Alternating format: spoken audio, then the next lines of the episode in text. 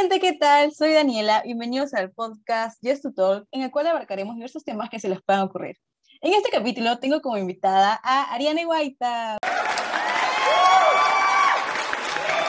Hola, ¿cómo estás? Hola, Ariane, ¿qué tal? ¿Cómo estás? Yo bien. ¿Y tú? Bien, cuéntanos un poquito sobre ti. Bueno, eh, mi nombre es Ariane Guaita, tengo 19 años, eh, estudio la carrera de Derecho mm, y justo ahora me acabo de vacunar y bueno, eso.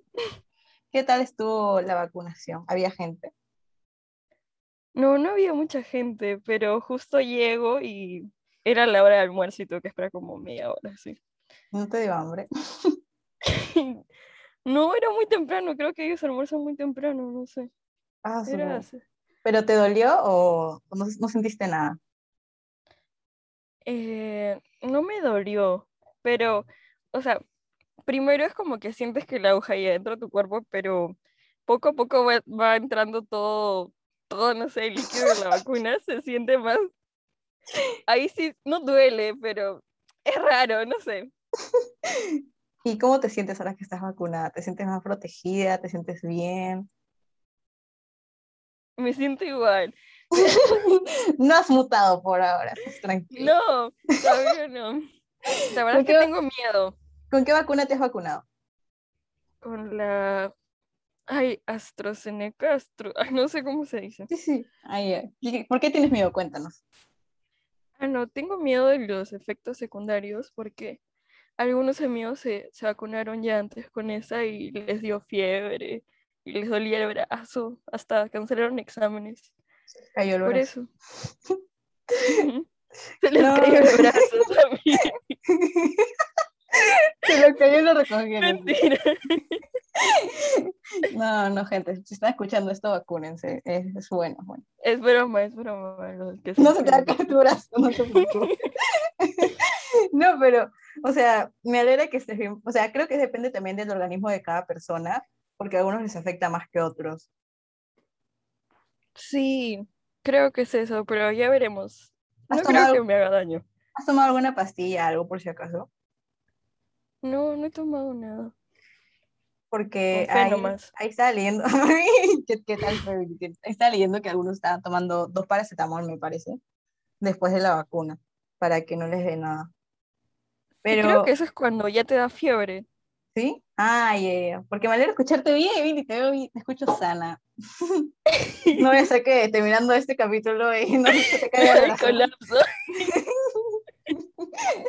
Ay, Vini, qué burlón la gente que se puso vacu- la vacuna. Pero saben, gente, vacúnense para volver a la normalidad pronto. Bueno, Ariane, cuéntanos sobre tu carrera de Derecho. ¿Dónde lo estás estudiando? ¿En dónde? Ah, en la Universidad Católica. Si quieres responderme en la universidad. Te iba a decir. Ah, pero me dijiste en dónde. Sí, por eso, pero pensé que hacíamos solamente en la universidad. Ya. Este, ¿y cómo fue para entrar a la católica? Porque sé que es difícil entrar ahí. Eh, la verdad fue sencillo. ¡Ay, Mili, qué botada! O sea, fue sencillo. O sea, porque fue un examen eh, por ITS. Porque el examen regular es más complicado. Porque hay más personas y hay menos vacantes, pero como estuve, eh, como postulé por este medio del tercio superior, Ujú. pues sí, sí era más. Era más fácil en el sentido de que creo que es el mismo examen, pero hay más vacantes. Ah, Entonces- ok, ok. O sea, creo que habría como 200 vacantes más, entonces es, es más sencillo relativamente. Eh, Ah. Pero igualmente se, se requiere esfuerzo para ingresar. Claro, porque estuviste también, este, yo, yo me acuerdo que Emily se mataba estudiando, así en el colegio.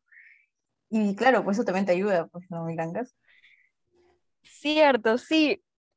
Yo, yo fui a la academia, me acuerdo. Bueno, fui por durante un mes y justo en ese mes, o sea, fue, fue un mes fuerte en el sentido de que iba al colegio hasta las 4, después iba al británico y, y después eh, tenía que ir a la academia que era hasta las 6 y también eran los domingos.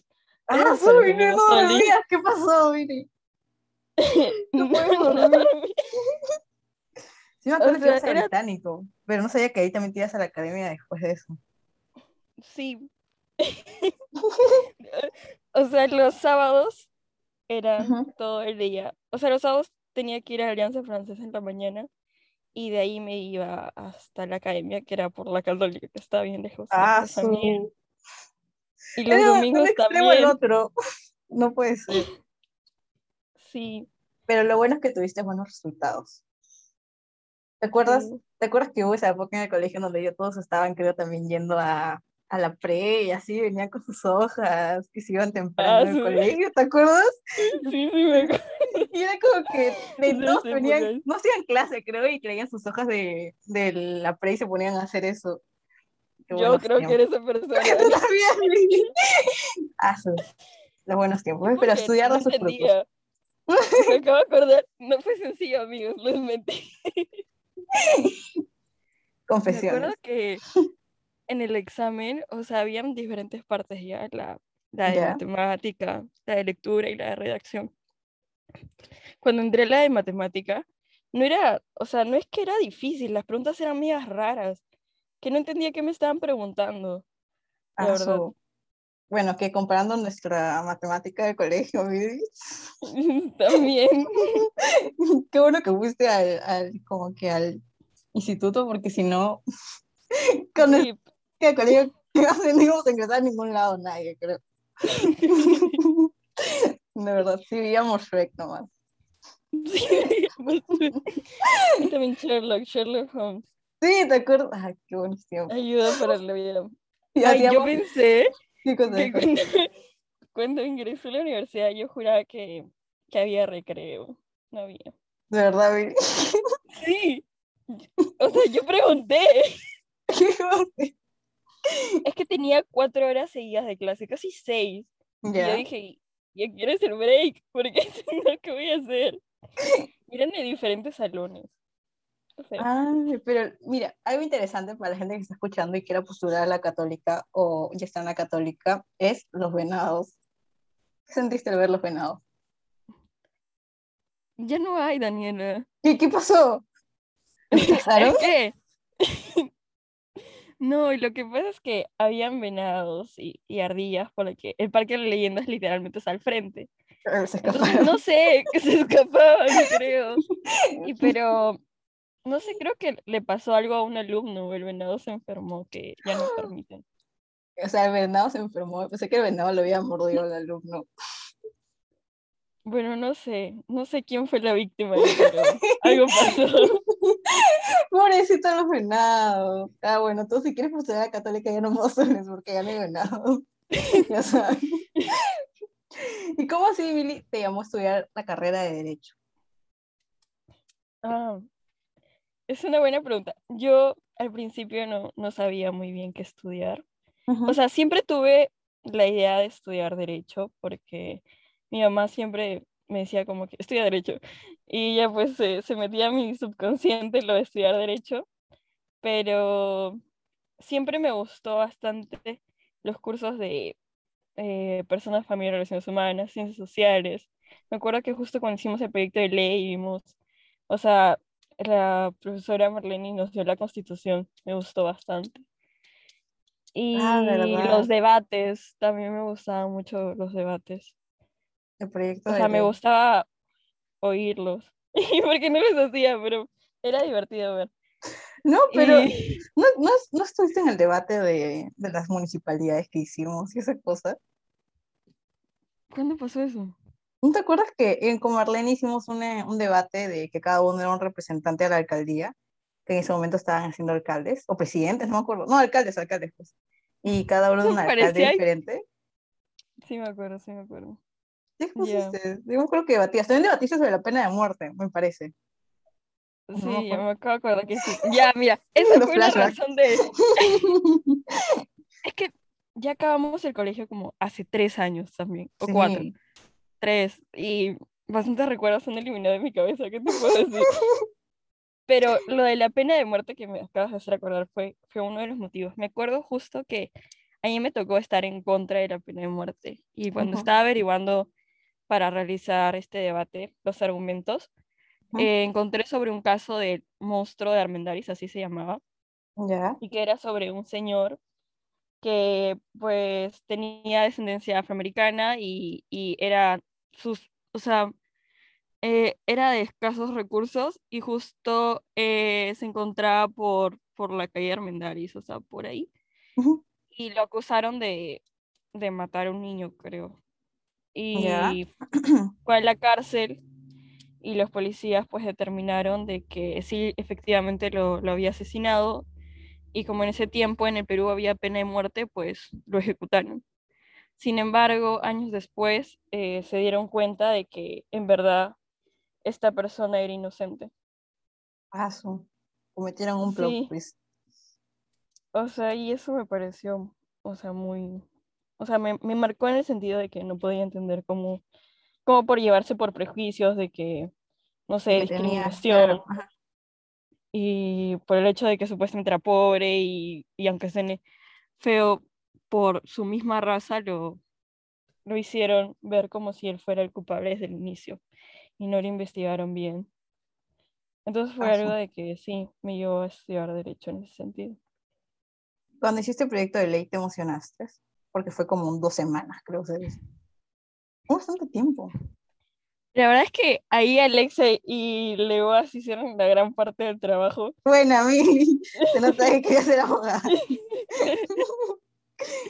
Me acuerdo, sí, ellas hicieron casi todo, no te voy a negar. Otra confesión. Confesiones de, lo siento, profesora, pero la- Pero te gustó hacer, o sea, te gustó investigar y exponer así tu proyecto. ¿De qué? ¿Te recuerdas de qué era tu proyecto o no te acuerdas? sobre la ley Bulbín, pero ¿Te acuerdas que se llamaba la ley Pulpín por lo de los flujos, creo, no? sí, me acuerdo que, que justo Marlene me dijo algo sobre eso, pero no me acuerdo cuál era la respuesta correcta. Porque era sobre la cajita Pulpín, supongo, no me acuerdo verdad. Creo que sí, pero bueno, me alegro que te haya gustado eso, porque eso de ahí fue lo que también te llamó a estudiar este derecho, pues, ¿no? ¿Y estás feliz con tu carrera? Sí, eh, o sea, al principio, sí, como, o sea, en la católica son dos años de generales letras y ves diferentes cursos. Y el primer ciclo sí ves como que introducción al derecho, pero después ya no ves nada de derecho. Entonces sí, sí tuve la, la idea de cambiarme otras carreras. Al principio quería cambiarme a ciencias políticas, después quise cambiarme a economía. Y finalmente vino la pandemia y dije, ya, bueno, pues seguiré en derecho para ver qué tal, porque en verdad no sé cómo es la carrera, ya que todavía no estoy en facultad. Entonces, cuando ingresé a facultad y estuve en derecho, justo me di cuenta que, que tomé la decisión correcta y en verdad sí me gustaba. Justo me acaba de venir un recuerdo de cuando estaba en introducción al derecho y estaba en mi final Ya. y me vino, en el examen final me vino como un caso. Y en estos casos te ponen como que las normas jurídicas y ya. Y tú tienes que aplicarlos y resolver el caso que te habían planteado. Y me acuerdo que estaba súper emocionada en un final, que yo estaba como que, no sé, casi llorando porque dije, ay, no me equivoqué de carrera. Ay, qué Así fue cute. la emoción. ¿Y tu familia está feliz con lo que has- estás estudiando? Porque hay a veces familias que no les gusta mucho la carrera que ha elegido sus hijos. Mm, o sea, mi familia, entre mi papá, mi mamá mi hermana, sí, sí están felices. Sin embargo, como que a familiares, cuando les digo que estudio Derecho, es como, "Mm, ¿por qué? No sé, creo que tienen la idea de que los abogados son corruptos o son malas personas. Ah, su, qué ratas, ¿cómo van a pensar así? Pero tú, tú no quieres ser aparte, una abogada corrupta, ¿no? obviamente que no. Y ya, corroborando. Para aclarar, no. ¿Y cuáles son, o sea, cuáles son tus películas o series favoritas que recomendarías a la gente que está estudiando Derecho o le interesa el derecho? Mm, bueno, creo que las series son, son, se basan bastante en la ficción, pero a mí me gustaba bastante ver Bones, pero no tiene que ver tanto con derechos, solo en la parte cuando entrevistan al, al presunto asesino, pero otra película sería How to Get Away with Murder, también, esa es chévere. Y Sud, Sweet, no sé cómo le digan. Bueno, a mí no me gusta bastante, a mí no me gusta, la verdad. O sea, la mayoría de compañeros como que aman esa serie, pero la verdad es que a mí no me gusta mucho. Me parece aburrido, la verdad. ¿Y recomiendas legalmente rubia? Ay, sí, legalmente rubia. Cuando, cuando estoy súper estresada y, y, digo, ay, ¿por qué estudio derecho? Sí, es muy importante ver películas y, y recordarse el, el, por qué. Y veo legalmente rubia como, ay, ya, está bien. Yo me acuerdo que tú siempre mencionabas la película de. Ay, El abogado del diablo, creo que era. Ay, El abogado del diablo. Tienen que verla, ya eso sí, ya eso es indispensable. Antes de, de comenzar la, la, universidad, me acuerdo, está. Uh -huh. Es que creo que les mete mucha presión, o sea, yo sentí mucha presión en tener que elegir tan rápido una carrera y el no equivocarse, y me daba mucho miedo el tener que cambiarme de carrera y empezar todo de cero. Entonces, antes de, de, ingresar a la carrera, pues estaba buscando películas y justo vi esa y dije, sí, tal cual. Gracias. ¿Es buenaza, buenaza? Sí, a, a, mí me encanta. Más o menos una no mini sinopsis para que la gente. Ya, a ver. Sepa. Es que tiene el real plot twist. Es como que. No, spoil, no spoilees. Tiene el real plot twist. O sea, tú crees algo y tú estás como que en la mitad de película. Y creo que al final en el juicio te, te muestran todo y te das cuenta que no. Y te quedas, ah, sí. ¿qué? no puede ser. Pero entonces ya saben, gente que les gusta el derecho o quieren estudiar derecho, miren El abogado del diablo, recomendado por Ariane. Dicen que es muy bueno. Y sé que en derecho tienes que leer bastante, bastante, bastante. ¿Cómo haces para aprovechar tu tiempo y poder leer todo? Uh, bueno, todo es cuestión de organización. Sí lees bastante, la verdad. Uh -huh. eh, lo que, bueno, consejos que podría darles sería de que miren cuántas, o sea, por cursos te mandan, tienes diferentes controles de lectura. Y cada control de lectura, pues dependiendo del profesor, te, te manda una cantidad, por decirte, puede ser seis lecturas, cinco lecturas, pero cada lectura tiene diferente número de páginas, ¿no? Entonces poner número de páginas y ver cuánto quieres leer ese día. Y bueno, solo tienes que leer. Al, al final, primero es un poco que te choca, de que tienes que leer tanto. Al principio me acuerdo cuando estaba, o sea, en letras y, y me dejaron a leer tanto que yo estaba sufriendo, porque era bastante y para leer necesitas concentrarte, porque no es solo como que, no es como leer un libro de que tú estás súper relajada y tienes una trama ahí que, que te intriga y estás ahí súper enganchada con el libro. Son lecturas un toque pesadas, que a veces no, el lenguaje no es sencillo de entender y, y de eso te toman, ¿no? Entonces tienes que entenderlo bastante bien y estar súper concentrada. Y el hecho de estar concentrada requiere, requiere un poco de que tengas el hábito de lectura, que se va desarrollando con el tiempo, así que tranquilos, todo se puede. Claro, y este, ¿ya te sabes algunas leyes así de memoria o aún no llegas a ese nivel? aún no llego a ese nivel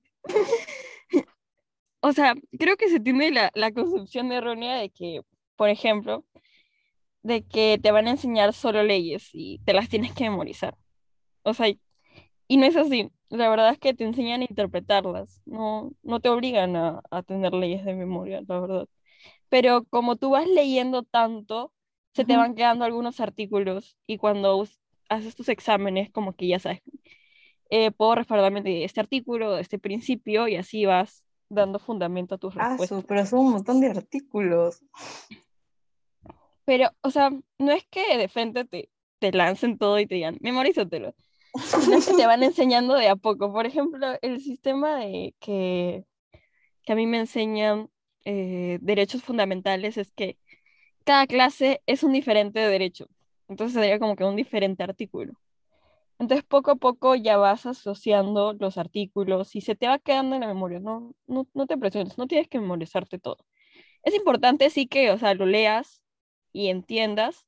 Lo importante es que lo entiendas y que lo sepas interpretar, no que lo memorices.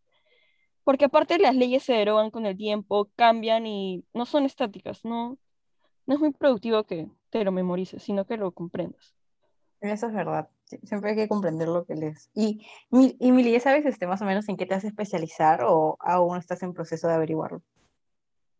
Mm, una de, los, de las motivaciones por las cuales yo elegí derecho fue por su grande campo laboral en que puedes especializarte en un montón de cosas y no solamente puedes, o sea, litigar, que es la, como que la imagen básica de que, de que es un abogado, de que va a los, a los tribunales y está ahí litigando, sino que también puedes ejercer como que otras cosas como puedes ser docente, puedes ser investigador, eh, puedes asumir un cargo público como puede ser juez, notario, congresista, si quieres. Entonces, hay diferentes, hay diferentes, es un amplio campo laboral, entonces hay diferentes cargos que puedes asumir. Pero dentro de las especializaciones que yo he pensado, eh, la primera es que me gusta, y aunque no lo crea, constitucional, me gusta bastante. Derecho constitucional. Después me gusta derecho corporativo, más por el derecho comercial. Y al principio, cuando, cuando ingresé, siempre pensé que me iba a especializar en Derecho Internacional Público, pero hasta ahorita como no llevo ese curso, la verdad es que no estoy muy segura. Pero, ¿quieres irte para lo privado o para lo público? Mm, no, no estoy segura de eso, pero ahora, o sea, como el derecho evoluciona eh, a la par con la sociedad, como que lo público y lo privado, antes, o sea, no existe una línea definitiva entre lo público y lo privado. A veces como que se mezcla en la práctica. Así que, bueno, eso es lo que quería agregar, que no existe una línea súper tajante de que esto es lo público y esto es lo privado. Muchas veces como que el Estado hace, eh, por decir, concesiones con empresas privadas y ahí es cuando se mezcla, por ejemplo, lo público con lo privado. Claro, eso es un poco de todo. Y este, bueno, ahora hablando de derecho y esas cosas, desde tu perspectiva, ¿cuál crees que son los temas más importantes a tratar en el país que tenemos? Para los que no saben en dónde estamos, estamos, el podcast se graba en Perú. Mm, los temas más importantes. Creo que el centralismo, el Perú se ha caracterizado a través de los años de ser un, o sea, tener un estado muy centralista de que solo se, valga la redundancia, se centra en Lima y los diferentes, las diferentes regiones no tienen eh, el mismo desarrollo, por decirlo que Lima, y por eso las personas generalmente se buscan, buscan, por decirlo, migrar a la capital, que sería Lima. Porque, por ejemplo, podemos el ejemplo de las universidades, donde se concentran eh, la mayor cantidad de universidades es en Lima. Entonces, la mayoría de personas, por necesidad, por decirlo, una educación superior, tienen que emigrar hacia acá. Y creo que ese es un problema. Aparte, mm, hablamos, por ejemplo, en la Constitución existen diferentes artículos y derechos que, que tienen que ser respetados, pero lamentablemente en la práctica la ley es como que no se cumple. Entonces tú lees la Constitución, me acuerdo estar leyendo la Constitución y decir, wow, si todos estos eh, preceptos o artículos se cumplieran, el mundo sería muy diferente, el Perú sería wow. Eh, sin embargo, es, es triste pensar que no, no todos los derechos se cumplen, la habilidad, que por la corrupción hay falta de fiscalización y existen muchas cosas que son así. Y aparte existen como que derechos que no son reconocidos. Claro, o sea, sobre todo lo que dices de que eh, varias personas de provincias y piensan que eh, todo tiene que hacerse en la capital, ¿no? Y también creo que en las elecciones hemos visto que muchas veces los políticos solamente se centran en la capital, cuando no es así, o sea, Perú, como ya sabemos todos, es, es no solamente es Lima, son todas las demás regiones.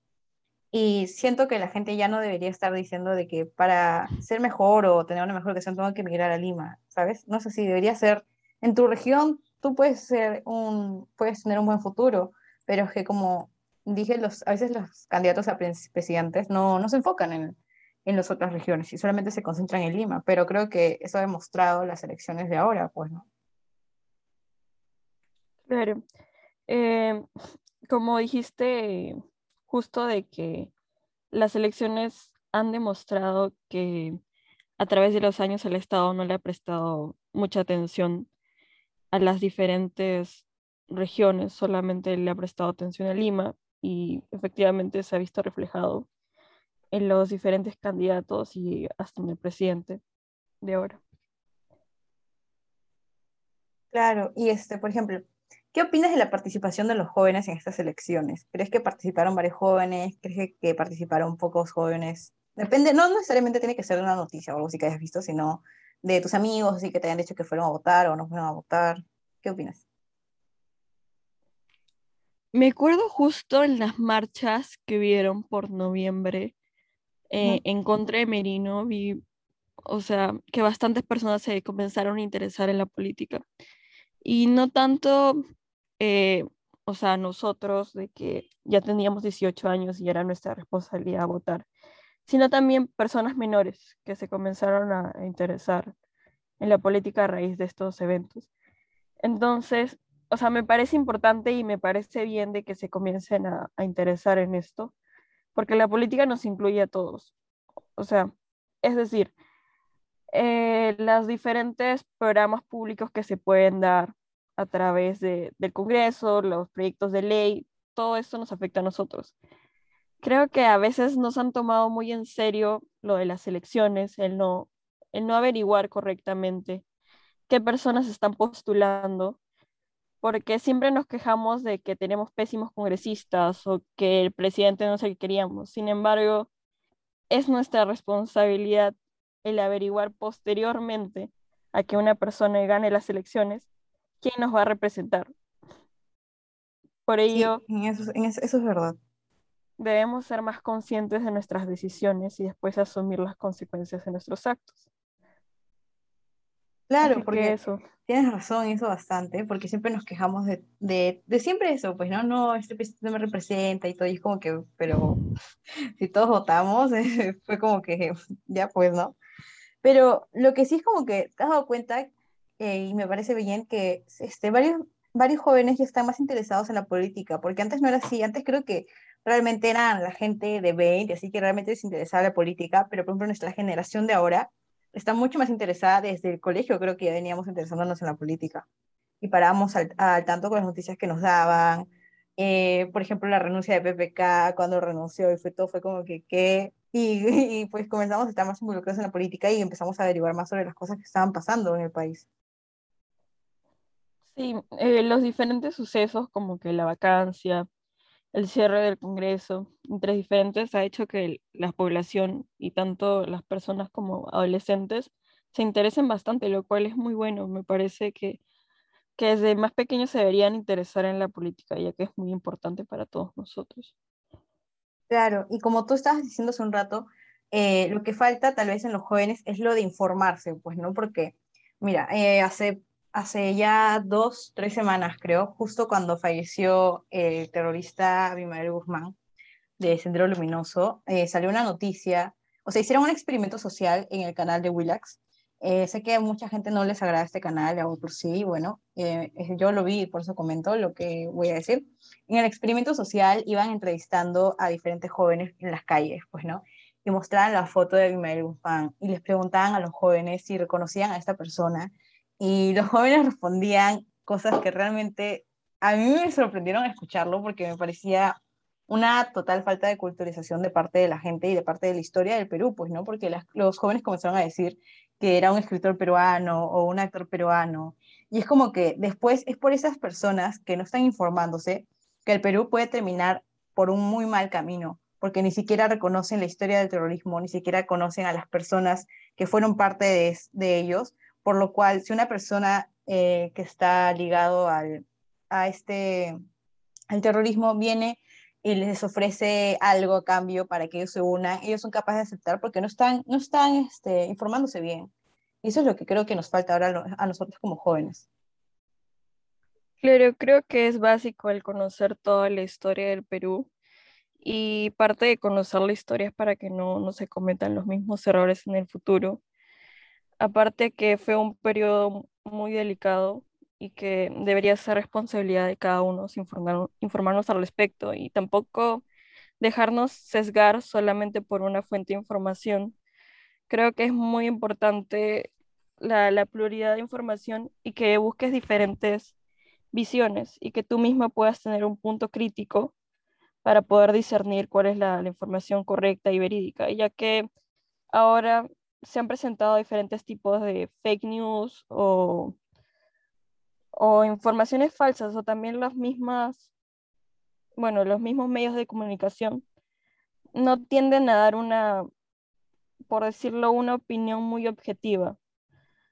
Entonces se debe tener cuidado en eso, en, no solo quedarse con un punto de vista o un autor o una ideología, sino siempre comparar. Y esto no solamente en el tema del, del terrorismo que pasó, sino en todos los temas. Es importante poder comparar y crear una, una visión crítica. Lo que me impactó bastante dentro de, de, las elecciones, la marcha y todo lo que ha pasado últimamente, fue que muchas personas eh, tildaban como que de terroristas o de izquierda o caviares.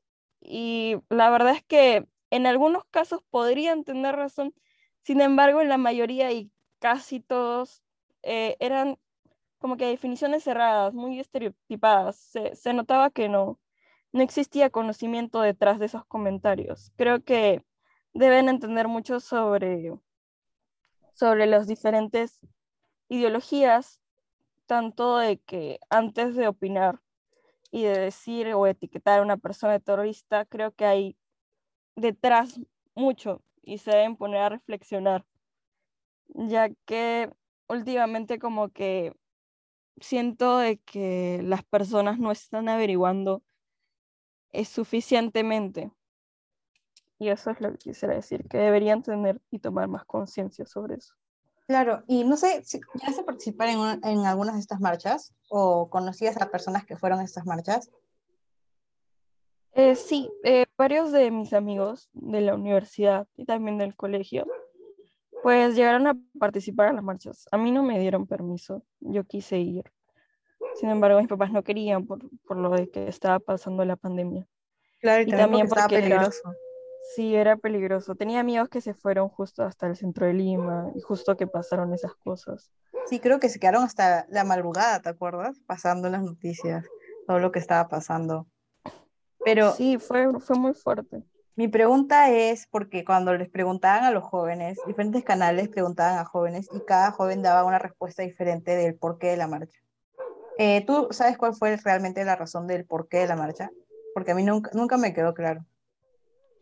Yo creo que cada persona iba con una diferente motivación, por eso es que no había unanimidad en las respuestas. O sea, creían que en este caso de que Merino era un usurpador, que no debió llegar al, al poder y ser presidente, que no lo hizo de la manera correcta. Algunas personas también buscaban el cambio de constitución y es como que no había una sola respuesta, porque entre ellos no había una organización o decir un solo una sola razón por la cual marchar. Creo que fue más un sentimiento de, cansancio colectivo de ver tanta corrupción a través de los años, ver tantos eventos que la verdad son lamentables de que todos nuestros presidentes sean investigados, llevados a la cárcel. Es un sentimiento también que ha ido arraigando años. Por lo que yo veo es como que algo que tú dices ya basta y creo que en ese momento llegó como que a, por decirlo, explotar un poco. Sí. Y este, algo que te iba a decir, ¿tú qué opinas respecto al cambio de la constitución que algunos jóvenes proponen? Mm, respecto al cambio de la constitución, creo que es preciso preguntarte, ¿qué quieres cambiar? Porque se habla mucho de que se quiere cambiar la constitución. Eh, la verdad es que no, no tengo una opinión fija, o sea, veo los lados positivos de ambos lados. A ver, los voy a explicar. Por un lado, si se busca el cambio de constitución, como dije anteriormente, o sea, ¿qué buscas cambiar? Porque se habla mucho de que no todos los derechos, o sea, existen derechos que no están totalmente respaldados en la constitución, que debería existir una mayor reivindicación en los derechos, por cierto, de los pueblos indígenas, de que de repente las empresas tienen mayores beneficios y que eso debería estar con mayor certeza en la Constitución de que existen artículos que son un poco vagos o imparciales o que puede haber lagunas, antonimias, entre otras cosas, lo cual es cierto. Entonces, sí deben haber diferentes cambios como que parciales de, de la Constitución, de eso estoy de acuerdo. La Constitución no es perfecta. Sin embargo, cabe precisar de que dentro de la ley y la práctica hay una gran diferencia o sea, podemos cambiar la constitución, se pueden hacer todos estos cambios que ameritan. Sin embargo, que se cumplan es algo que no, no es certero. De repente, haber una mayor fiscalización, a ver que los mismos derechos que están en la Constitución se cumplan verdaderamente en su totalidad. Por ejemplo, todos tenemos derecho al agua, a la salud, a la salud pública, entre otros derechos. Sin embargo, no todas las personas tienen acceso al agua o a la luz. Siguen existiendo en, Lima, y todavía que somos un estado centralista, un país centralista, siguen existiendo personas en extrema pobreza, en pobreza, y esto se ha acrecentado en, en la pandemia. Hemos visto diferentes personas que han tenido que sufrir porque no tienen acceso al agua y estamos en una pandemia, cómo se van a lavar las manos y entre otras cosas básicas, el agua es algo básico. Además, por decirlo así, de que existen, eh, bueno, entonces, no sé si me llegué a explicar bien cuáles son los beneficios de cada uno. Sí, la verdad es que está muy bien. Entonces, creo que deben reflexionar eso, de que si quieren cambiar la constitución, ¿qué quieren cambiar en la constitución? Porque eso no queda claro. Creo que se, se presentan diferentes proyectos de ley. El mismo presidente, Pedro Castillo, quiere cambiar la, constitu la constitución, quiere hacer una asamblea constituyente. Y también en que existe debates cómo cambiar la constitución, ya que existen dos artículos, el artículo 32 y el artículo, creo, 64, si no me acuerdo bien, que hablan sobre la reforma constitucional. Sin embargo, no existe como que un consenso de cómo cambiar la constitución. Algunos constitucionalistas dicen que debería hacerse una interpretación de estos dos artículos para llegar a un cambio constitucional, a una reforma constitucional completa, ya que hay dos tipos de... Ay, me voy a pasar hablando sobre derecho constitucional. No, no te preocupes, está bien, me emociona escucharte. Sí, eh, derecho constitucional es, es muy divertido, porque últimamente como que han, han, dado diferentes sucesos, también sobre incapacidad moral, que si quieres te explico un poco luego. Ya. Yeah. Eh, entonces lo que pasa es que hay diferentes tipos de, o sea, existe la, la reforma constitucional y, ay, no me acuerdo bien. Oye, ahorita abro mis apuntes de constitucional y te explico mejor. Me encanta cómo es que no, o sea, varias gente cuando le, le, pregunto sobre el cambio de constitución, varias gente o, o, dice sí, deberían cambiarla, o dice no, no deberían cambiarla. Pero me encanta cómo es que tú ves el punto medio y ves lo, lo positivo de, de, algunos cambios y los negativos de otros cambios, ¿no? Y es como que, de verdad, me encantó tu forma de pensar con respecto a este tema porque me ha parecido muy buena. Como te digo, siempre he escuchado lados muy extremos, pero tu, tu vista es como que una vista panorámica de la cosa en general, lo cual me parece súper bien. Y más bien, ahora como habíamos tocado tu tema de que te, estaba, que te has vacunado recién hoy día y todo, eh, no sé cuántos jóvenes ya se están vacunando, algunos no quieren vacunarse, o sea, bueno, los de nuestra edad, que están en un rango de 18 a 20, me parece, eh, les toca la AstraZeneca, pero hay jóvenes de nuestra edad que no quieren vacunarse con la AstraZeneca, por lo cual no se están vacunando. ¿Qué opinas sobre, primero, qué opinas sobre el proceso de vacunación que estamos teniendo ahora? ¿Te parece que vamos bien? ¿Aún falta mejorar o o estamos en nada? Mm, bueno, yo creo que vamos bien. Bueno, a comparación de no tener vacunas antes y ser casi el último país en conseguir las vacunas, tener una cantidad que era, o sea, me acuerdo de que hicieron hasta un reportaje que venían las vacunas y venía el avión y todos estaban felices. Eh, bueno, creo que estábamos un poco atrasados a diferencia del, de los demás países. Eh, sin embargo, creo que hemos avanzado, al menos estamos avanzando y, y, eso es lo que se debe rescatar, de que ya muchas personas han recibido ya sus dos dosis, por ejemplo, eh, mis padres ya recibieron sus dos dosis, entonces, por ejemplo, ese rango de edad ya, ya estaría vacunado completamente. Y tanto que ahora los, los adolescentes más o menos de nuestra edad ya también se están vacunando, me parece algo muy positivo y que se debe rescatar. Claro, pero como te menciono, hay gente que no se quiere vacunar por el tipo de, de vacuna, pues, ¿no? Porque dicen, no, con esta vacuna no, yo quiero con tal vacuna. Entonces, creo que eso afecta porque al final la gente no se está vacunando y ahora que estamos ya, este podcast ha, ha salido en octubre, ya estamos, no sé cuándo escucharán este podcast, pero ahorita cuando lo grabamos es octubre. Ya mucha gente está planeando hacer fiestas de Halloween, grandes fiestas de Halloween, Y yo me pregunto realmente si esa gente está consciente de lo que puede pasar, porque como te digo, no muchos jóvenes están vacunados, por lo que se ponen exquisitos en querer un tipo de vacuna, una marca de vacuna en específico. Y esta gente que, por ejemplo, no se vacuna y va a estas fiestas, van a terminar eh, propagando más el virus y haciendo que todo lo que hemos avanzado tal vez no podamos avanzar más.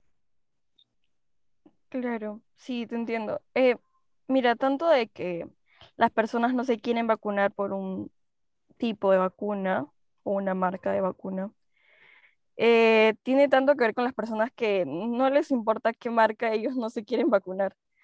Eh, creo que ahí hay personas que, que apelan, hay un tanto un debate de, o sea, que la persona tiene la libertad personal de decidir si quiere o no vacunarse, porque es algo que, que va dentro de tu esfera de, de la libertad de elegir. Sin embargo, creo que no, no están tanto pensando en que qué pasaría si una persona no decide vacunarse. Ok, yo digo, estoy en contra de las vacunas, sinceramente no creo que las vacunas sean efectivas y, y no quiero vacunarme porque afecta a mi derecho a la libertad personal de decidir, por ejemplo. Entonces lo que va a hacer es afectar a otras personas, porque el hecho de que yo no, no me vacune puede hacer que me enferme y pueda contagiar a otras personas. Y entonces estaría afectando a los demás y una seguridad nacional en ese sentido. Entonces hay que, cabe resaltar de que también el hecho de que existan esto de, de las fiestas, que las personas quieran salir, deben seguir con los diferentes cuidados, ya que no todos nos hemos vacunado. Todavía los menores de edad no se vacunan. Entonces, hay que ponerse a pensar de que independientemente de que uno esté vacunado o no, y que una persona crea que su decisión personal, estás afectando a los demás. Y cuando existen dos derechos fundamentales que están en colisión y no se sabe en cuál primar, se debe ver proporcionalmente cuál afecta más. Entonces, este estaría afectando gravemente a la seguridad nacional y a la salud de diferentes personas. Entonces, las personas que apelan de que las personas deberían ser libres de optar por vacunarse o no, yo sinceramente estoy en contra. Siento que todas las personas se deben vacunar por el bien mayor de la sociedad, ya que esto no solo es una decisión personal, sino colectiva, ya que afecta a todos. Entonces, ¿tú estarías a favor de que se dé una vacunación obligatoria en el país? Sí, yo estaría a favor de que se dé una vacunación obligatoria en el país. La verdad es que yo también. Eh, no obstante, creo que cabe resaltar de que esto de la vacunación obligatoria, con algunos, o sea, algunos requisitos, o sea, también se tiene que dar la información a cada paciente, o sea, cuáles serían las consecuencias, cuál es la efectividad y eficacia de la vacuna, ya que hay diferentes vacunas, pero eh, ciertamente no, no sabemos cuál es la eficacia y cuáles son las consecuencias. O sea, todos no tenemos ese conocimiento. El mismo Estado debería encargarse de propagar esta información, o sea, de que llegue a todos, para que seamos conscientes de, que, de qué nos estamos vacunando y cuál es la eficacia de estas vacunas. Claro, además de que yo, yo opino, bueno, desde mi punto de vista, que si hay vacunación obligatoria en el Perú, lo, al menos deberíamos tener eh, las diferentes dosis y que ya al menos la persona pueda decir, ya, yo quiero vacunar, yo me voy a vacunar, sí, porque es obligación, pero me voy a vacunar con esta vacuna. Y que el, el, el, el país tenga el, las vacunas, pues no tenga este, tantos de Pfizer, tantos de AstraZeneca, tantos de uh, Sinopharm, y la persona vaya a vacunarse porque es obligatorio, pero elija con cuál quiere vacunarse. Al menos ese es mi pensamiento si es que se, se propondría poner la vacunación obligatoria en el país. Claro, el hecho de elegir es importante, pero creo que es un poco mmm, surrealista porque no tenemos creo que los recursos para, para tener una cantidad deseada o cómo, cómo haríamos el proceso de que cada persona elija. Posteriormente elegirías qué vacuna quieres utilizar, como que un tipo de elecciones y hacer como que elecciones generaría gastos. Entonces no lo veo muy viable en esa parte. Claro. Y bueno, con respecto a, bueno, ya sabes que dijeron que el próximo año volvemos a tener clases presenciales. Eh, ¿Cómo te sientes con esta noticia de volver a las clases? Mm, la verdad es que es como que un encuentro de emociones entre emoción y, miedo y no sé. siento emoción porque hace tiempo que no, no sé, no, no tengo el contacto con tantas personas y creo que muchas personas no hemos tenido la, la verdadera experiencia en la universidad.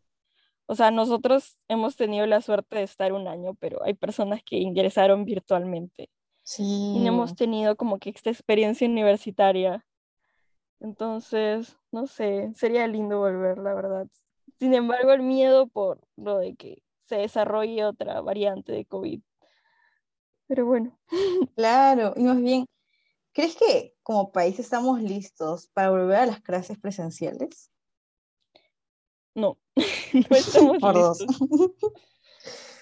Ese es mi miedo, Eh, es que contagiarnos.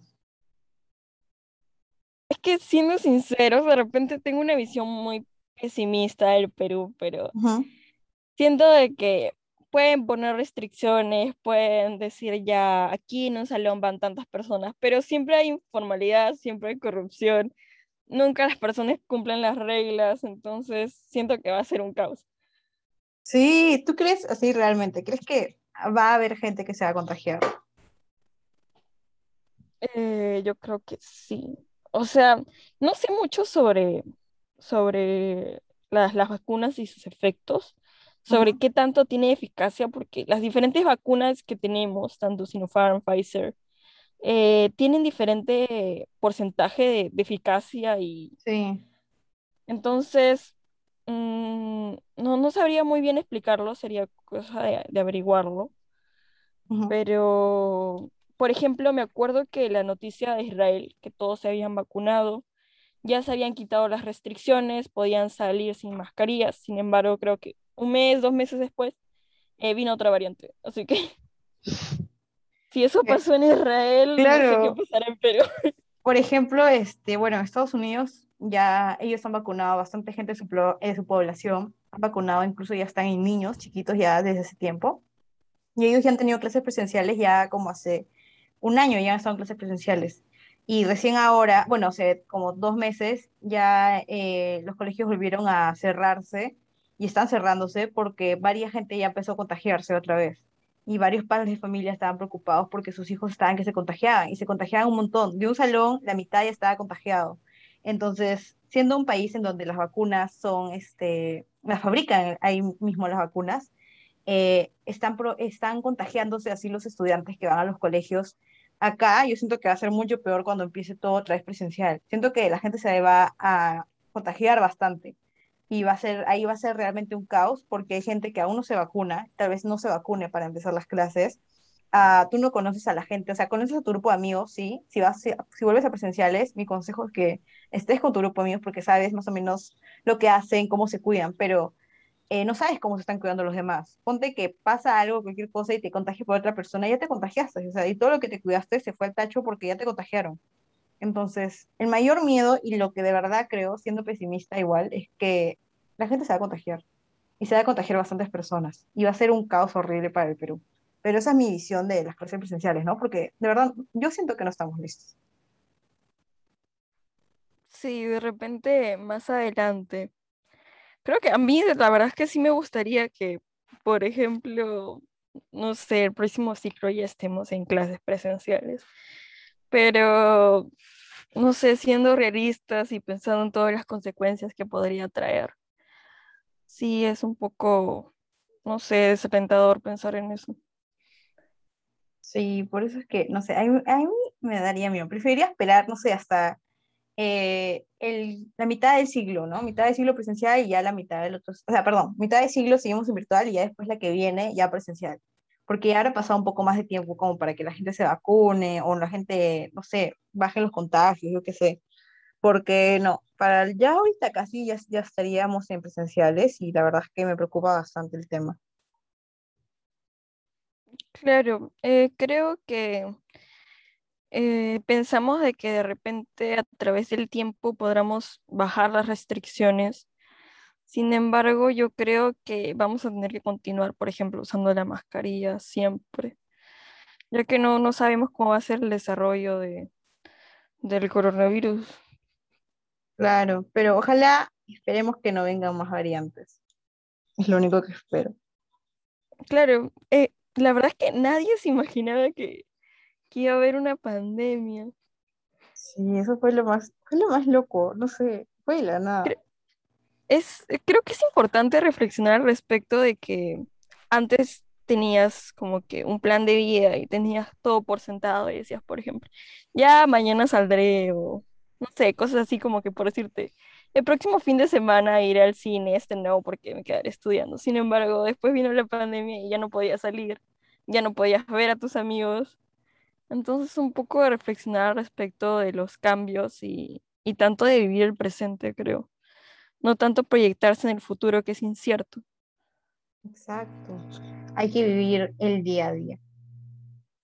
Porque al final, al final, o sea, yo siempre digo que vivir la, la, vida al máximo. Hay que decir lo que sientes, hay que, hay que hacer lo que quieras, no importa que te repitas después, pero al menos lo hiciste, porque después no sabes qué puede pasar mañana. Entonces, eso me parece súper importante. Pero, bueno, Milangas, ha sido, de verdad me ha gustado conversar contigo bastante. Me parece muy interesante y tus lados técnicos de ver el derecho. Eh, ¿Ya en qué ciclo estás ahora? Ahora estoy en sexto ciclo, pero es como que, como si estoy en segundo ciclo de facultad. Ah, su, ¿qué cuánto te falta? ¿Para cuántos años te faltan? O sea, la carrera de Derecho, por si quieren saber, generalmente, casi en todas las universidades dura seis años. Entonces me faltaría pues tres. Ay, ya no te falta tanto. Sí, Ah, bueno, y las personas que quieren estudiar Derecho, si están escuchando esto, no se desanimen, de verdad, es una muy buena carrera. Eh, es, es increíble, o sea, es como un mundo nuevo. Generalmente cuando ingresas a las clases, los profesores te dicen que vas a tener otra visión del mundo. Y sí, poco a poco va cambiando tu visión del mundo, vas viendo cuáles son los derechos, vas viendo un poco los artículos y va cambiando tu forma de pensar, lo cual es muy interesante como como antes yo tampoco pensaba así, por ejemplo, que ahora que estaba hablando con Daniela, eh, me di cuenta que yo no antes no veía tanto, o sea, las consecuencias, las causas, razones, fundamentos, pero es como que tu mente va cambiando y, y vas desarrollando diferentes habilidades que son necesarias para, para desempeñarte como un buen abogado profesional. Claro, porque por ejemplo, yo me acuerdo, Mili, pero en mi colegio tú también eras igual, o sea, siempre has tenido, o sea, cuando me sentaba contigo y con Alexia, nos sentábamos de tres, ya. Yo me acuerdo que siempre tenías un lado técnico de ver las cosas, o sea, ibas más allá, eras bien, o sea, es que, es que a mí me sorprendía cómo hablabas tú y Alexia, ya, porque eran como que podían, o sea, fundamentar las cosas, tenían argumentos, sabían explicarlo, o sea, siempre has tenido esa, ese concepto de, yo te siempre te hizo como una abogada, la verdad. Así que me alegra, bastante, me alegra bastante ver que estás feliz con tu carrera, que ya te falta poco para terminarla y que sé que en un futuro vas a ser una muy buena abogada. Y me emociona, la verdad, ver este, tu personalidad sí le da mucho para ser abogada, entonces me alegra verte bastante así y espero que en un futuro puedas, este, no sé, quién sabe, puedas ser presidenta. Yo de verdad Por más que... no? Sí, porque además, mire, tú siempre has sido una alumna, una alumna crack siempre has estado en todo, creo. Eh, ¿Cuándo no, Billy? De verdad. No has estado en todo, literal. Así que, aparte, Emily es como la luna en las películas que siempre están todos, así, la llaman y la para todo. ¿Ves? Así siempre has tenido una vida muy chévere y yo te han reconocido bastante por eso. Entonces, como que de verdad, si yo sí te veo como presidenta en un futuro, ¿quién dice que no? Sí te puedo ver ahí marcando por tu casilla, así con tu carita, así, así. O sea, sí lo veo, de verdad. Entonces me alegra bastante que estés cumpliendo ya con tus sueños. No sé si quisieras dar alguna frase o recomendación a la gente que te está escuchando. A ver, sí, me gustaría dar bastantes como que reflexiones. Eh, creo que, a ver, yendo por o sea, en general, consejos de la vida, eh, que investiguen bastante, que se informen de diferentes temas, tanto sobre política, sobre economía, y que, o sea, no se dejen o se cierren en un solo, puedo decirlo, una sola, ay, no sé cómo decirlo. No importa. vamos a poner un ejemplo de la literatura, una sola corriente literaria. Entonces, no se cierren en solo en una casilla. Tienen que investigar de todo. Creo que es muy importante y abre un poco tu mente. Eh, creo que es importante que eh, averigüen, entiendan, aprendan. Cada día pueden aprender algo nuevo. Y es muy divertido eh, darte cuenta que a través del tiempo vas ganando conocimiento que antes no sabías. Eh, también los que les puedo recomendar es que vivan el presente.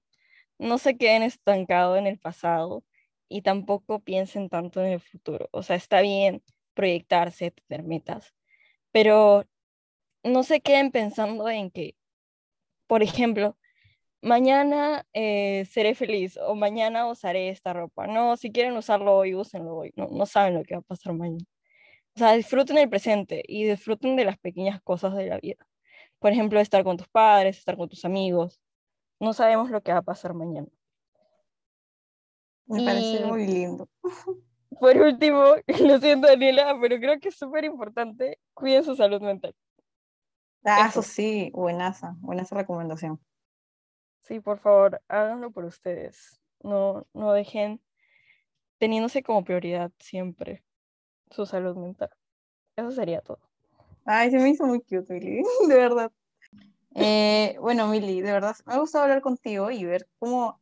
Es que no puedo decir que has cambiado tu forma de pensar, porque siempre te escucho igual. O sea, lo único que podría decir es que siento que has ampliado más tu vista panorámica de ver las cosas. Siento que te estás nutriendo más de información y que sabes bastante sobre cosas y que estás, estás realmente aprovechando y sacándole el jugo todo lo de tu carrera. Y, y, me, me, siento muy feliz por ti, ¿verdad? Me, emociona mucho poder escucharte así. O sea, que en un futuro tal vez estoy, hoy día he hablado contigo, pero en un futuro tal vez estoy entrevistando a la futura congresista, presidenta, o vas a tener un cargo importante. Si no lo tienes, vas a ser una excelente abogada, porque de verdad me he alegrado mucho al escucharte hoy día.